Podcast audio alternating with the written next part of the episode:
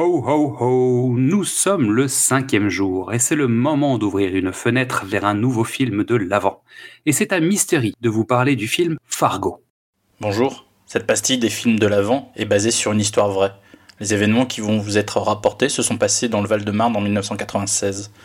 À la demande de Xad, les noms ont été changés. Par respect pour moi-même, le reste vous sera raconté tel que ça s'est passé. Frustré de devoir attendre 3 heures le prochain TD de son emploi du temps d'étudiant en sciences physiques, I décida de profiter de l'occasion pour enfin aller voir en salle un film qu'il allait manquer. Il passait dans un petit cinéma de quartier en face de la fac. I connaissait la réputation de ses auteurs, deux frères qui écrivaient à quatre mains et produisaient et réalisaient chacun à son poste. Il avait raté Barton Fink et Le Grand Saut. Les critiques lui avaient promis une comédie noire avec d'excellents comédiens. Frances McDormand, William H. Macy, Peter Stormare et ou Steve Buscemi? Il ne connaissait que ce dernier après avoir vu Reservoir Dogs. Frances McDormand n'avait pas encore tourné l'extraordinaire Three Billboards, The Barber ou Burn After Reading n'était que de vagues idées dans la tête de son mari de réalisateur. William H. Macy n'était pas encore un mystery man, ni le père indigne de Shameless.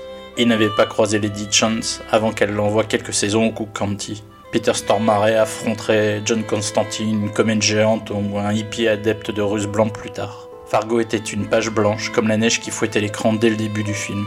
Un polar étrange avec ce mari qui veut faire kidnapper sa femme pour se lancer dans un projet immobilier et qui veut faire marche arrière quand son beau-père décide enfin de le soutenir. Mais les deux criminels qu'il a engagés ont pris une longue route obscure qui ne peut déboucher que sur une impasse. Et à leur trousse, une femme policier tenace, fine, pugnace, la filleule de Colombo avec ses manières douces, l'air de rien, et une intelligence hors du commun. Et enceinte de six mois. Dans le Minnesota, les gens sont simples. Un vrai folklore avec l'accent épais comme du sirop d'érable, et l'enquête de la policière va l'amener à rencontrer toute une galerie de personnages, petites vignettes absurdes sur l'absurdité de la vie.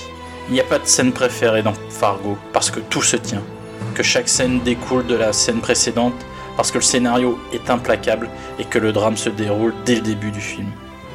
Parce que les personnages sont si finement écrits qu'aucun d'entre eux n'a le choix. Le mari se faufile, se dérobe, s'enfonce. Le petit criminel arnaque. La grosse brute silencieuse est un psychopathe tueur. Le beau-père est une tête d'enclume. Et la flic porte la vie, la lumière, l'intelligence. Tout ce qu'on aime. Le reste n'est qu'une longue et logique descente vers l'inéluctable.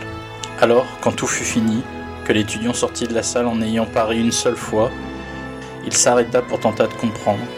Et puis tout l'humour, l'absurdité du film, le ridicule des personnages, l'excellence du jeu, la finesse de l'écriture, lui tomba dessus en une seule fois. Il sut alors que rien dans ses études ne lui apporterait le même plaisir ni la même certitude. C'était du cinéma qu'il voulait faire dans la vie. Xad vous fera le reste, euh, Facebook, Twitter, Instagram, etc. Merci à toutes et à tous pour votre écoute. Pendant les fêtes de fin d'année, n'hésitez pas à venir découvrir ou redécouvrir tous nos autres formats, du cinéma au top, précédemment sur vos écrans ou Qu'est-ce que c'est Bond. Pour rester à l'écoute de nos nouveaux épisodes, c'est tout simple, abonnez-vous sur les plateformes de podcast ou venez directement vous inscrire sur la newsletter sur notre page Ocha. Suivez-nous sur les réseaux sociaux, Facebook, Instagram ou Twitter, et n'hésitez pas à venir nous parler, commenter, partager, liker. Et à demain pour ouvrir la fenêtre vers un nouveau film de l'avant. Moi maintenant, je vous laisse avec la bande-annonce de Fargo.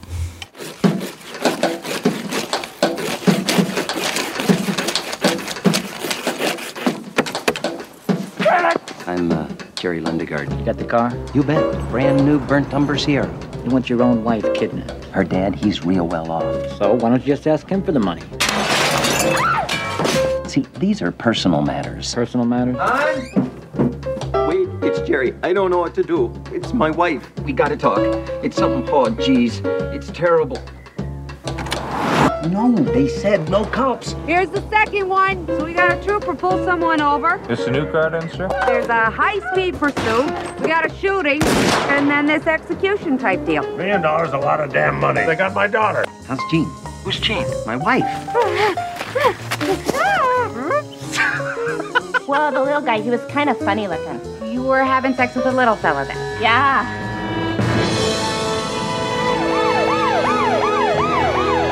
Mr. Lundegaard, you mind if I sit down? Carrying quite a load here. Where's Jerry? Got your damn money. Now where's my daughter? Jeez. Let us good shit. We don't want the entire 80,000. I answered the darn. I'm cooperating here. You have no call to get snippy with me. I'm just doing my job here. What do you fellas got yourself mixed up in? Oh, Police! So, Is there anything else you can tell me about him? he wasn't circumcised. Oh, yeah?